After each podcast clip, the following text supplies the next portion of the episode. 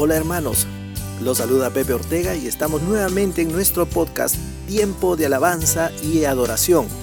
El día de hoy vamos a presentar nuestro episodio número 5, Las bendiciones del adorador, parte 3. Hoy estamos concluyendo esta serie que hemos empezado hace un par de episodios en el cual estamos narrando pues algunas bendiciones que recibimos siendo alabadores y adoradores de Dios de manera permanente, de manera continua. Y esto no es solo para los músicos y cantantes del Ministerio de Alabanza y Adoración, con mayor razón para nosotros, ¿no? Porque si somos los ministros de Alabanza y Adoración y estamos dedicados a esto con mayor razón, pero esto es para todo creyente.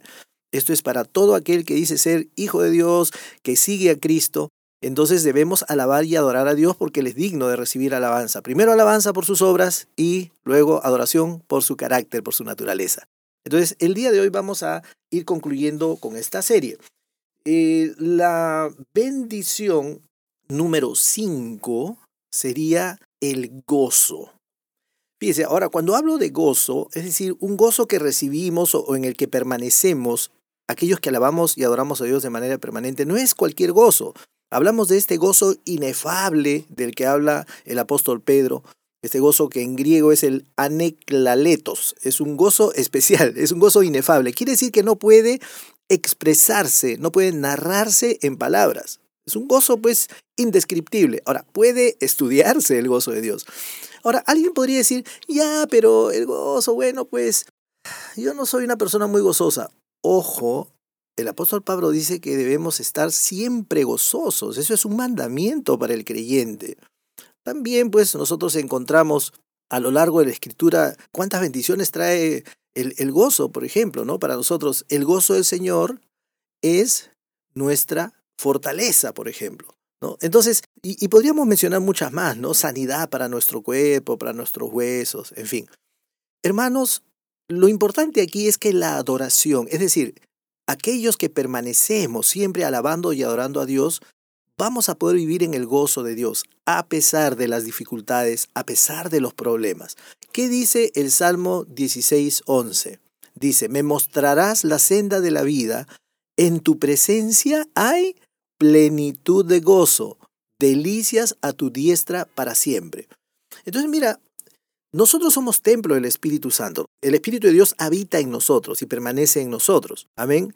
Pero muchas veces somos o percibimos más el mundo real, el mundo físico o las cosas de nuestra propia alma, nuestras propias inquietudes, problemas, ansiedades y cosas.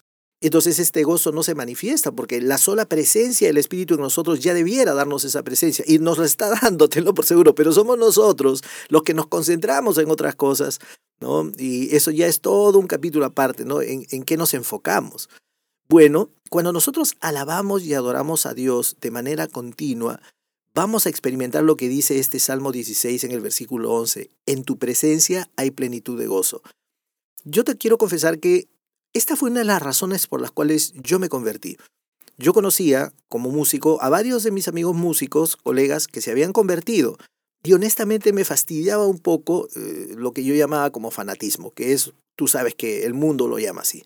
Entonces decía, ay, que son fanáticos, todo el día hablan de Dios y que esto, que el otro. Pero una cosa era innegable.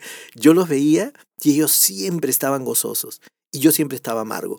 Entonces eso era algo que a mí este, me costaba mucho porque yo durante toda mi vida eh, había sido así. Era una persona que siempre estaba incómodo, siempre estaba viendo las cosas malas de todo, criticando. Terrible.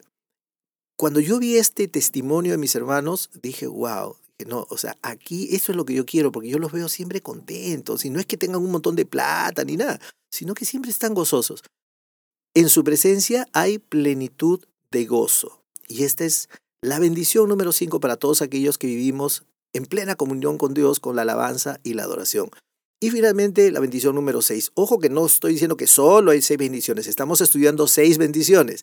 En este episodio estamos viendo la bendición número 5, ya la vimos, y la bendición número 6, que es el fortalecimiento de nuestra fe. Es decir, con la alabanza y la adoración nosotros vemos nuestra fe fortalecida. Y alguien podría decir, bueno, pero la, la, tener mi fe fortalecida, bueno, a mí me basta con creer en Dios. No, porque en realmente Dios quiere que nosotros tengamos fe. Nuestra fe le agrada a Dios. Y nosotros no podemos recibir nada si no es por fe. Dios nos ha hecho muchísimas promesas maravillosas, pero si nosotros no tenemos fe, no las podemos recibir. Voy a poner un solo ejemplo. Romanos 4:20. Ustedes saben que Abraham necesitaba un súper milagro porque él eh, tenía que tener un hijo, pero ya tenía una edad muy avanzada que ya no podía tener hijos, ya no estaba, vamos a decirlo, en actividad sexual. Eso es lo que dice la palabra de Dios. Su cuerpo estaba como muerto. Y no solamente eso, sino que además tenía una esposa estéril. O sea, imagínense ustedes eh, el milagro que necesitaba para que pudiera nacer Isaac.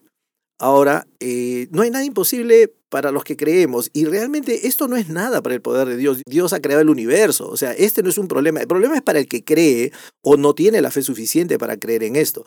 Pero miren lo que dice la palabra de Dios que nos alienta mucho. Este es un pasaje que a mí me gusta mucho, Romanos 4:20, hablando de Abraham. Tampoco dudó por incredulidad de la promesa de Dios, sino que se fortaleció en fe dando gloria a Dios se fortaleció en fe dando gloria a Dios. Hermano, tú quieres tener una vida sobrenatural en la cual veas el poder de Dios, en la cual tú puedas ministrar el poder de Dios a otras personas, tienes que vivir haciendo lo que hacía Abraham. Y él recibió su milagro y se cumplió lo que Dios le había ofrecido, ¿no? Que iba a ser padre de multitudes. Entonces, se fortaleció en fe dando gloria a Dios. Fíjese, yo trato de cumplir esto siempre, siempre estoy diciendo gloria a Dios, gloria a Dios, gloria a Dios, especialmente cuando sé que tengo que creer por algo que yo sé que Dios me quiere dar. Pero en mi naturaleza humana, porque somos parte humanos y parte divinos, porque en nosotros habita el Espíritu de Dios que es divino, entonces en mi naturaleza humana pueda que tenga un poco de quizás de ansiedad, ¿no? Entonces yo no quiero que eso prevalezca, yo quiero creer completamente, porque si creo lo tengo, amén. Entonces, mucha gente trata de tener fe, hermanos, y no se puede tratar de tener fe. ¿Te ¿Tienes fe o no la tienes? La fe viene por él, oír y el oír por la palabra de Dios. Pero aquí tenemos en Romanos 4:20 que nuestra fe se fortalece si damos gloria a Dios. Hay otros pasajes que hablan también de orar en el Espíritu también, amén. Pero en este caso particular, gloria a Dios. Yo te cuento una anécdota eh, muy rápidamente. Yo conocí a un pastor en Houston que era además profeta y me alojó en su casa varias veces, linda, linda persona, linda pareja, él con su esposa. Ya ahora está en la presencia de Dios. El, punto es que yo estaba en, mi cuarto, en el cuarto que él nos había dado a mí y a mi esposa, y, yo escuchaba todo el día algo así como, Glory to God, Glory to God. Glory. Y yo llegué a pensar en un momento, le pasa algo, ¿qué tiene? ¿no? Entonces, pero él vivía así. Luego, cuando ya entendí este pasaje de Romanos 4:20, me di cuenta que este hombre estaba permanentemente en conexión con Dios todo el tiempo. Por eso que él, la forma en que yo lo conocí a este profeta fue un día llegué y nos llamó, nos hizo llamar. Nosotros estábamos en el primer piso de un edificio de siete pisos y él estaba en el sitio, nos vio pasar y nos llamó y nos dijo, ustedes han orado así. Y nos repitió literalmente la oración que habíamos hecho mi esposa y yo en la mañana por un tema muy particular. Entonces em, era, era obvio, nadie le podía haber dicho lo que nosotros estábamos pasando. Hermanos queridos, estamos con esto cerrando esta serie llamada Las bendiciones del adorador. Hay muchas más bendiciones. Lo que quiero es animarte a que tengas una vida de alabanza y adoración, que permanezcas siempre en la presencia de Dios, que entres por sus puertas con acciones de gracias. Vamos a dedicarle un episodio en particular a hablar de las acciones de gracias, pero quiero animarte a que estés siempre alabando y adorando a Dios. Me despido, soy tu amigo Pepe Ortega y este es nuestro podcast Tiempo de Alabanza y Adoración.